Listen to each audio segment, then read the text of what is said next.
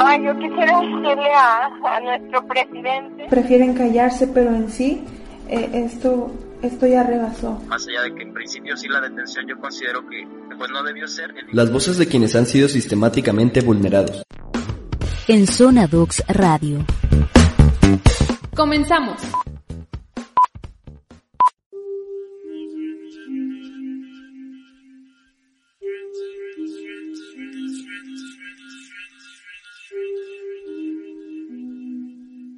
Morgues rebasadas, inhumaciones masivas y sin control, registros forenses incompletos y cuerpos de personas fallecidas no identificadas que han desaparecido dentro de las instalaciones del Instituto Jalisciense de Ciencias Forenses. Esto conforma la crisis forense que padece de manera cíclica el Estado desde que, en 2013, se prohibió la incineración de cuerpos. Práctica violatoria de derechos humanos que redujo a cenizas los cuerpos de 1.559 personas. Este podcast hace un recuento de cómo se ha la crisis forense, que hoy en día tiene un registro de 3.682 personas fallecidas no identificadas en Jalisco, las cuales, se dice, se resguardan en panteones municipales, instalaciones forenses o facultades de medicina.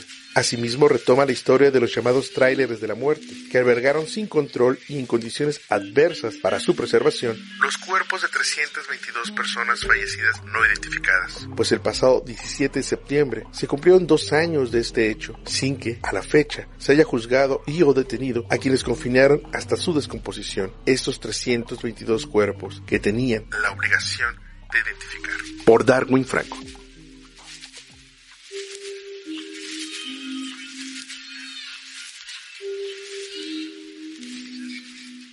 Y esta sorpresa de que tienen acumulados ya vi este como en bolsas de basuras tantos cuerpos, más de 400 cuerpos suman.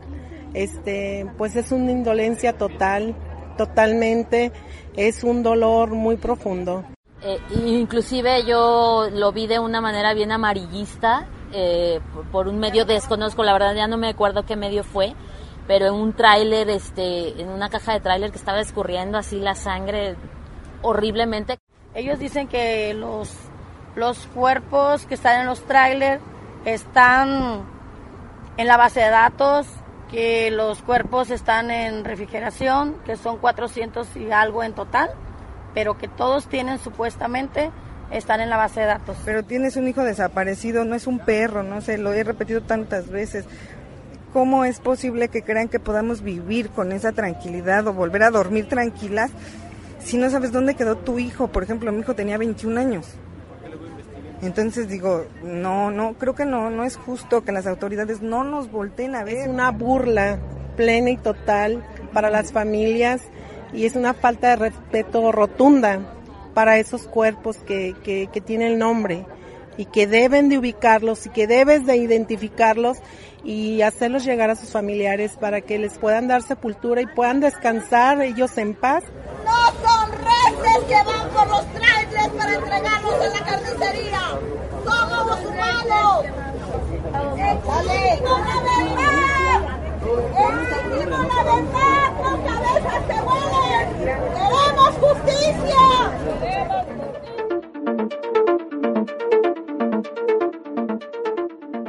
Ana no ha dejado de preguntarse por qué en el servicio médico forense no le quieren devolver el cuerpo de su hijo, si ésta ya lo identificó. Tampoco deja de cuestionarse quién o quiénes pudieron ser tan desalmados para haberle dejado a su hijo, César Octavio Mora Castañeda, hecho pedazos. La Fiscalía General de Jalisco, instancia a cargo de la investigación de la desaparición y asesinato de César Octavio, la ha dejado sola con sus interrogantes, porque ningún avance le ha dado sobre la investigación de ambos delitos. El 12 de enero de 2019, César Octavio Mora Castañeda salió de su casa en la colonia Víctor Hugo en Zapopan. Le dijo a su madre que regresaría, pero ya no lo hizo. Más tarde vecinos le avisaron a Ana que su hijo y un amigo habían desaparecido en la colonia El Batán. Después le avisaron que su hijo había sido localizado sin vida. Sí, íbamos cada ocho días, cada ocho días a buscarlo. Pues no, no, nunca lo encontramos, no, pues no estaba y no estaba. No, no estaba, nos mostraban fotos, no, no salió. Entonces el, el 16 de febrero fuimos y ya no nos preguntaron muchas cosas, ya nomás más o menos nos preguntaron por qué, qué tatuajes tenía y así cositas. Y ya dijeron, ah, pues hay una persona parecida a esa. Ya nos mostraron, nada más nos mostraron el torso, sus tatuajes. Nos dijeron que ya de ahí, pues dijimos, sí, sí es. Nomás dijeron, vaya a la puerta 2, ahí va a ser esto, que iba a ser el papeleo que se ocupa. Pero ya de ahí para acá, todo va igual, es que hay muchas bolsas y que hay muchos que no sale su ADN, que lo meten y que no, es compartible. Pues dicen que llevan varias partes que sí salen, pero que faltan más partes. Entonces ya después nos dijeron, es que tienen que reconocer más partes. Dije, es que yo les dije que demostraran más cosas, no quisieron. No, nomás el puro torso y sus tatuajes. Ya después que fuimos, a mi hija le enseñaron su cabeza. Dijo mi hija, sí, sí es. Dice mi hija, ya son descompuestos, pero sí es él. Y les dijo mi hija, enséñenme más partes, yo les diré cuál es su mano, sus pies, algo, yo lo conozco. No quisieron.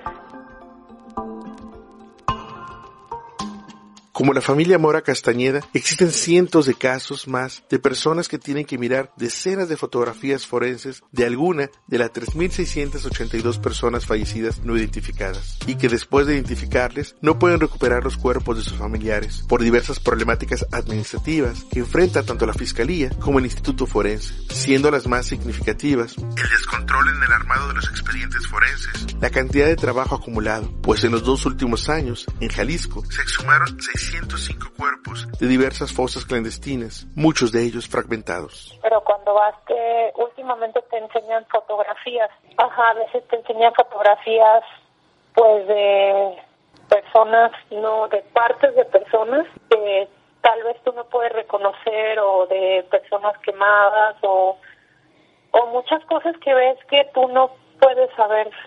Entonces, cuando tú preguntas por el ADN, ellos te dicen el ADN, por si hay coincidencia con el ADN de mi papá, que se lo tomaron también al día siguiente y el resultado estuvo como siete meses después.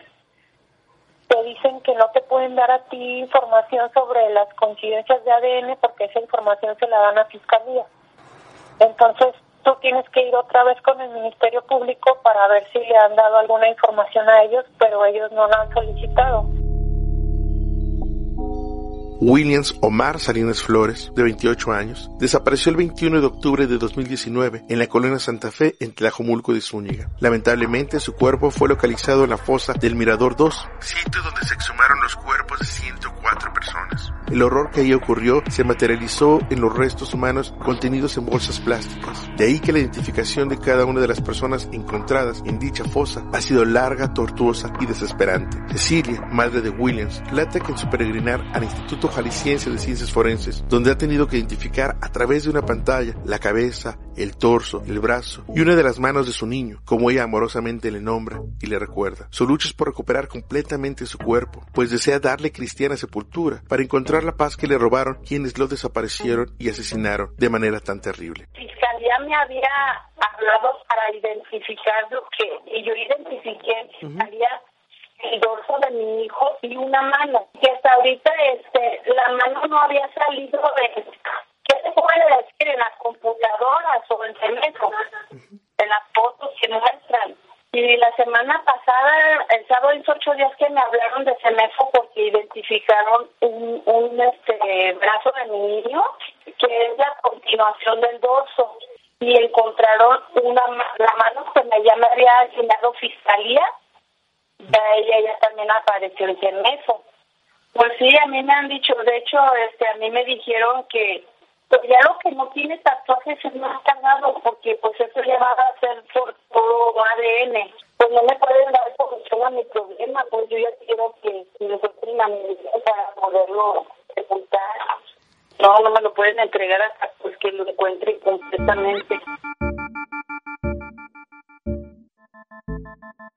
Pero estas historias tienen un origen, ya que la crisis forense en el Estado se originó cuando la violencia se arreció en 2007, fecha en que se asentó en el Estado el cártel Jalisco Nueva Generación, lo cual trajo consigo un incremento de homicidios, desapariciones y fosas clandestinas. Pero la violencia institucional también se afianzó, creando mecanismos burocráticos que en lugar de garantizar identificación, memoria y justicia, optaron por tratar a los cuerpos de las personas fallecidas no identificadas como objetos de los que debían deshacerse cuando la violencia saturaba nuevamente completamente sus morgues. Uno de los mecanismos que empleó el Estado fue la incineración de los cuerpos, práctica que realizó de manera ininterrumpida entre 1997 y 2015, temporalidad en la que redujo a cenizas los restos no identificados de 1.559 personas. Tres administraciones estatales en Jalisco fueron las responsables de esas más de 1.500 cremaciones. El gobierno del panista Francisco Ramírez Acuña, que aprobó el uso de los hornos para 190 restos. Emilio González Márquez, también panista, con quien fueron cremados otros 1075.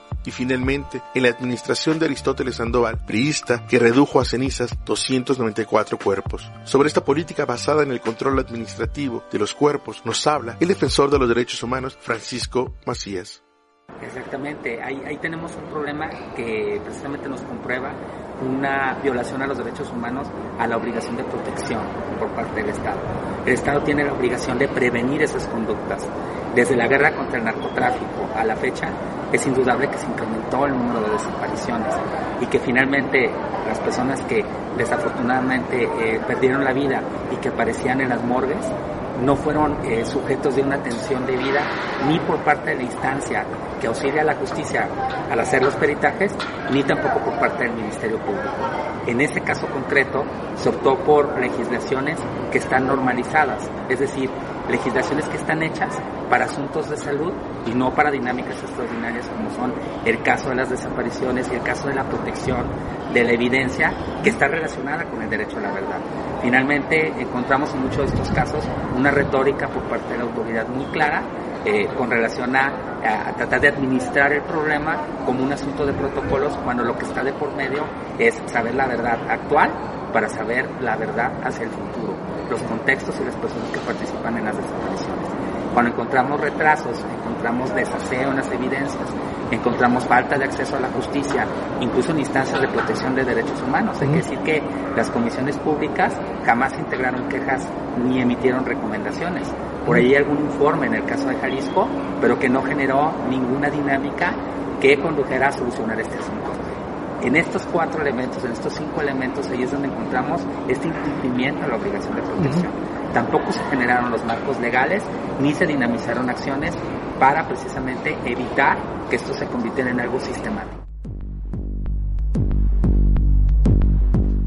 La incineración comenzó con el pionero de la medicina legal y forense en Jalisco, Mario Rivas Sousa, quien se desempeñó como director del CEMEFO de 1998 a 2017 y quien al no ser escuchado cuando pedía mayor presupuesto para ampliar la capacidad de los anfiteatros, encontró que la solución para evitar la acumulación y un consiguiente problema para la salud era la incineración. Esa solución administrativa ideal para los burócratas originó la dolorosa incertidumbre que hoy padecen cientos de familias de víctimas, pues los registros dan cuenta de que algunos cadáveres fueron cremados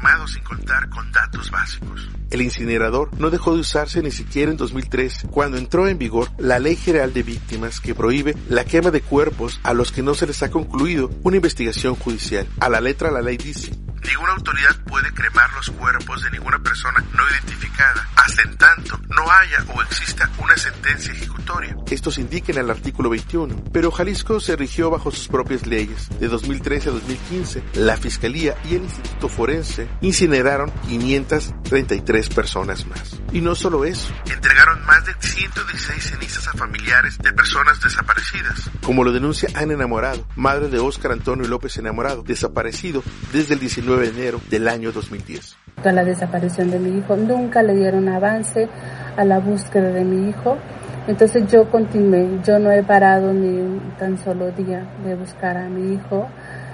Hasta el 2015 que intentaron entregarme cenizas, las autoridades eh, intentaron presionarme para que yo aceptara cenizas de un cadáver que encontraron en un puente peatonal de Zapopan, del estado de Jalisco.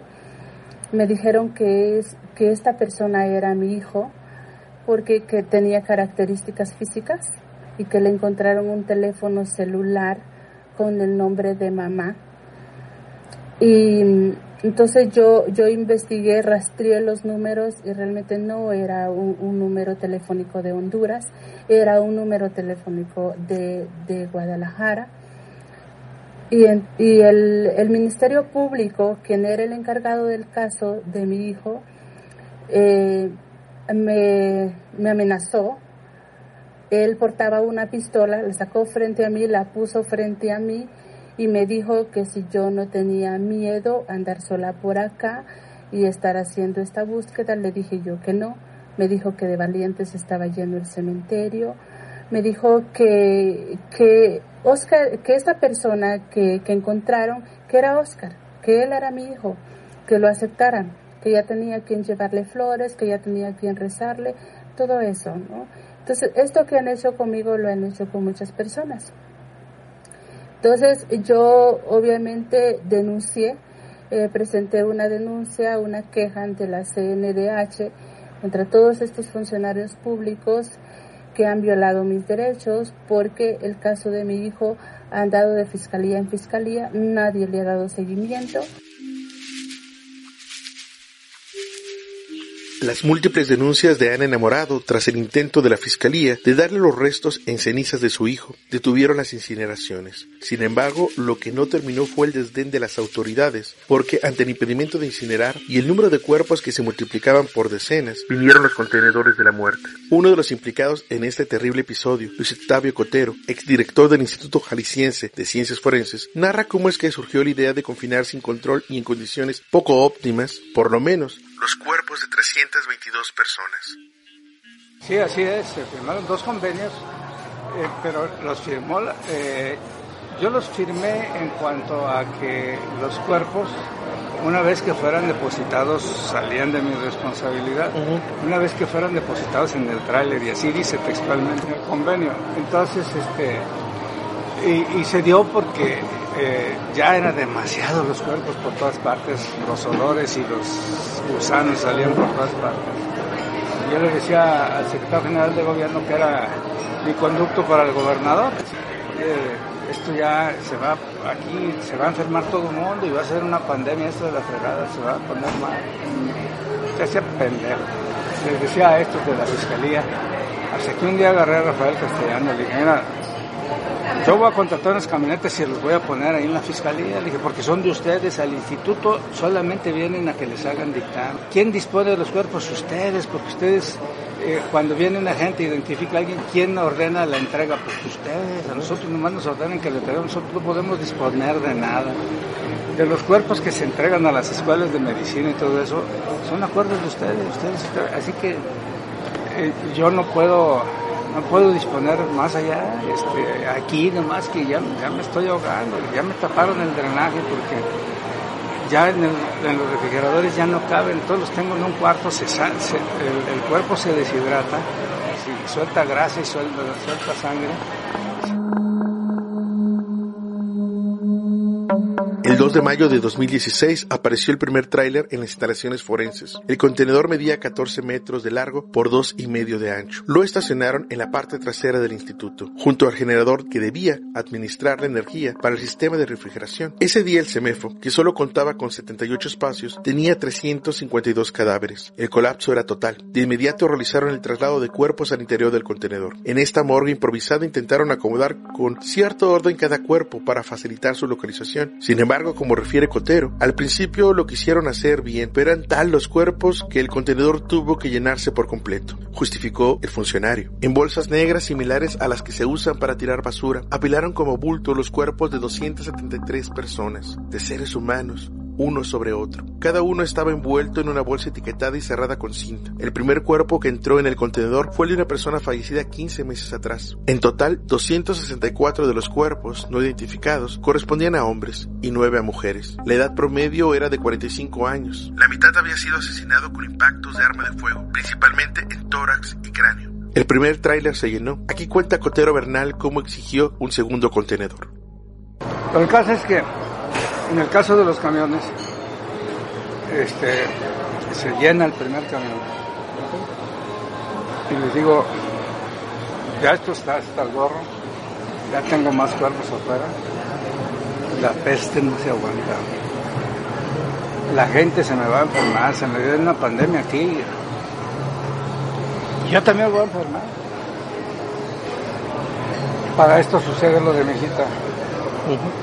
Y y yo, este, aunque ya estuve a punto de dejar la chamba algún rato, las condiciones, Pero cuando se me viene lo de mi hija, no, pues aquí por lo menos voy a estar pendiente a ver si llega o a ver qué chinga. Este. Y.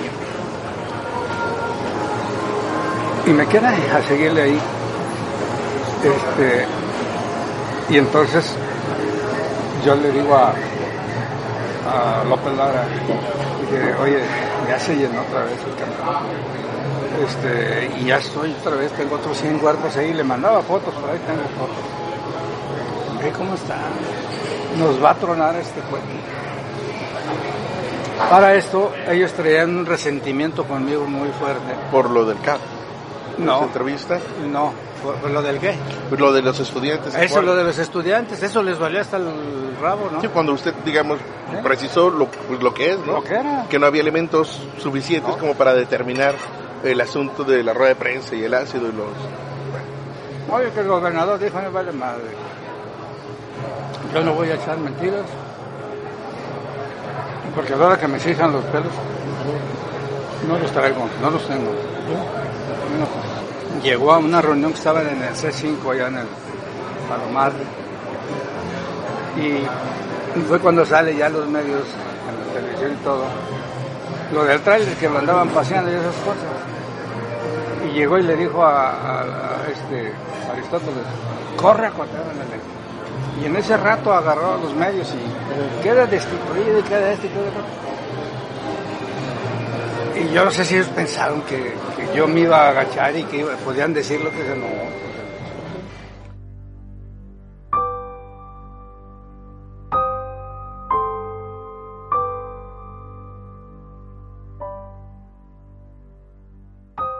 El oso polar sonriente, enfundado en una camisa azul y que levanta el pulgar en señal de aprobación, pintado en la lateral de un tráiler, apareció en todas las noticias el 15 de septiembre de 2018. En su interior, un funcionario con botas de goma caminaba por encima de bolsas negras, selladas con cinta canela, amontonadas como la peor de las mercancías, aunque lo que ahí se contenía eran los cadáveres de 273 personas. Este había sido descubierto al amanecer en un terreno baldío en un municipio conurbado de Guadalajara, Tlajomulco de Zúñiga. Llevaba 16 horas abandonado, estaba descompuesto, no funcionaba su cámara de refrigeración, de su interior fluían apestosos líquidos que percibieron los asustados vecinos, que pensaron que ese olor a muerte era cosa de narcos. Cuando se detonó el escándalo, el ex secretario de gobierno, Roberto López Lara, informó que había otro contenedor igual. Era el segundo tráiler, tenía 49 cadáveres y estaba estacionado en el Instituto Forense. En total, aquellas improvisadas morgues itinerantes contuvieron 322 cuerpos, muchos de ellos buscados por sus familiares.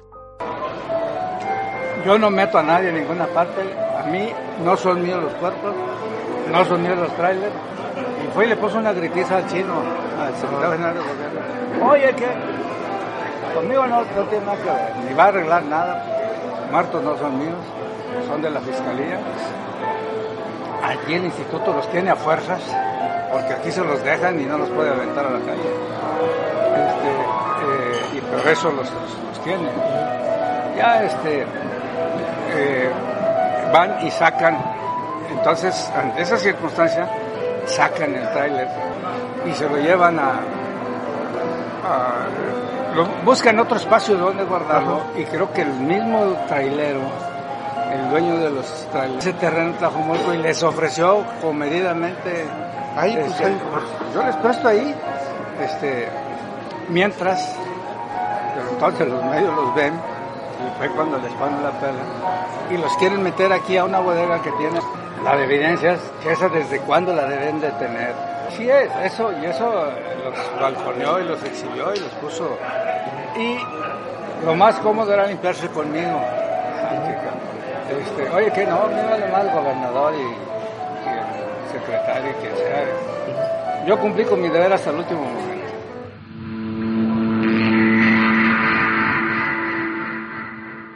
Debido a la presión, cuando se abrieron las puertas de la caja metálica, comenzaron a revelarse los secretos del colapso forense y se descubrió también el destino de al menos 35 personas reportadas como desaparecidas, de las que las autoridades decían desconocer su paradero, pero tenían en su poder. Mientras el primer tráiler era revisado, el segundo, que había sido rentado en agosto de 2018, un mes antes del escándalo, siguió en operación hasta noviembre. Oficialmente albergó a 49 cuerpos, pero testimonios del personal forense y de familiares de víctimas indican que en esos meses siguió recibiendo mucho más cuerpos. En septiembre de 2019, un año después de que estallara la noticia de los trailers, se abrieron cinco investigaciones en la Fiscalía Anticorrupción y una en la Contraloría del Estado de Jalisco. En ellos aparecen como principales responsables Cotero Bernal y el ex fiscal general de su tiempo, Raúl Sánchez Jiménez. Hasta ahora, la única persona procesada es la funcionaria Yolanda Salomé del área administrativa de la Fiscalía, pero no es por el manejo de los cuerpos, sino por hacer pagos sin fundamento legal para el arrendamiento y mantenimiento de los contenedores. Y aunque pensábamos que este podría ser el fondo de la crisis forense, las consecuencias del uso de los contenedores frigoríficos persisten hoy en día. Esta es la historia de Antonio Cabezas, hombre de 59 años, al que desaparecieron dentro del CEMEFO y en enero del 2019 vuelvo ahí y de ahí ya se echó toda a perder porque fui y me dijo una la que me atendió y dice mire señora dice ya está el ADN al parecer y se está confirmando porque parece que su familiar fue uno de los del tráiler. Ah dije fue el primer indicio de que mi hermano había fallecido. Y ya me dice, se está confirmando. Me dio el número de teléfono de genética, hijo, y aquel al viernes, porque era como un martes, miércoles que yo fui, ya está, marque y ya vemos.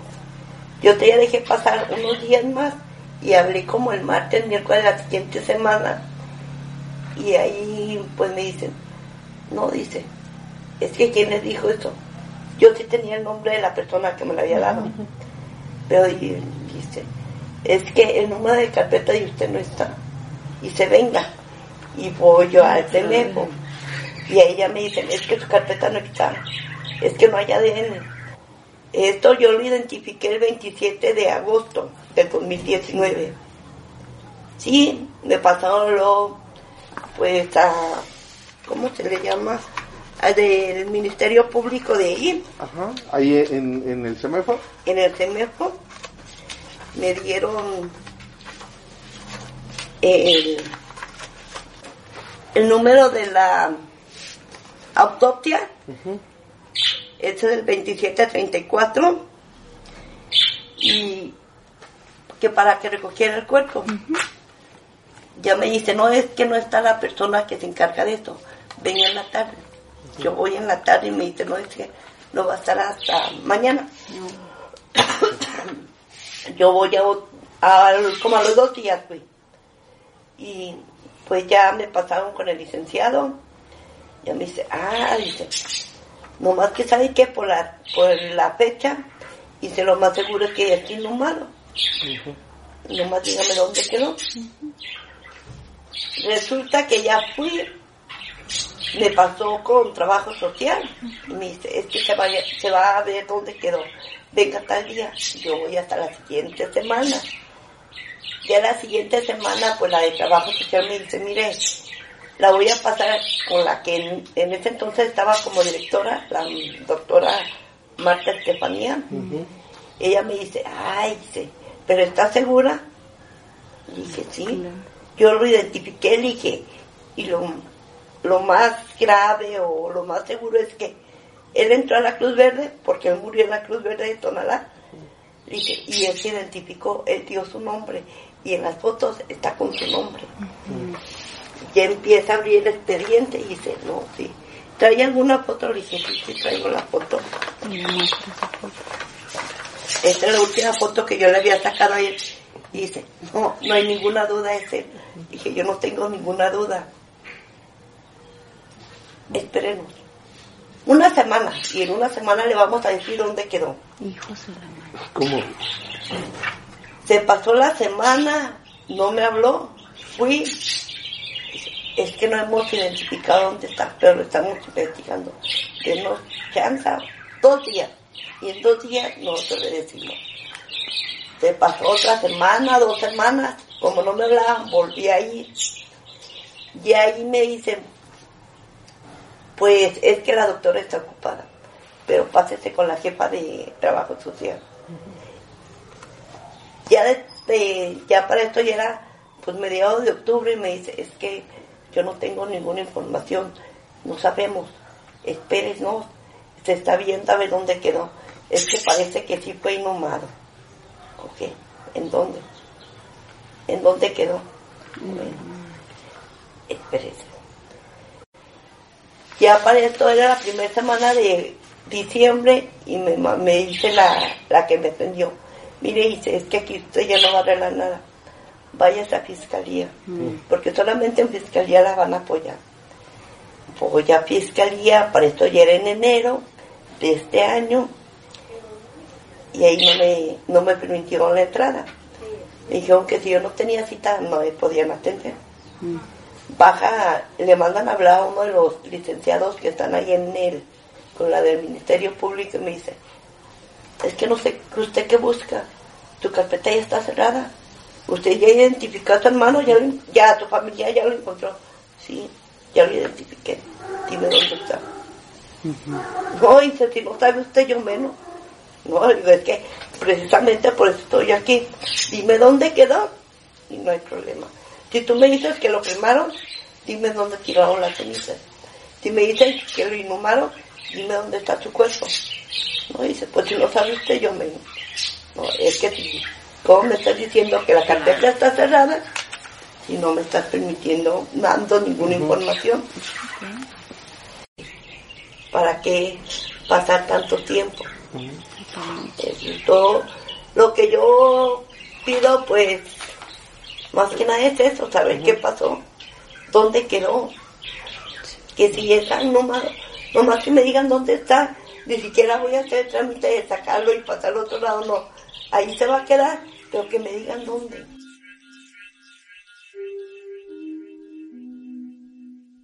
Luego de tres años de esto, los registros del propio Instituto Forense señalan que el cuerpo de Antonio fue confinado en alguno de los contenedores frigoríficos del llamado trailer de la muerte. Tras el escándalo se anunció que se hizo un trabajo escrupuloso para identificar a todas las personas. Sin embargo, poco importó que Antonio sí estuviera identificado, pues aún así lo inhumaron. ¿En qué panteón se le sepultó?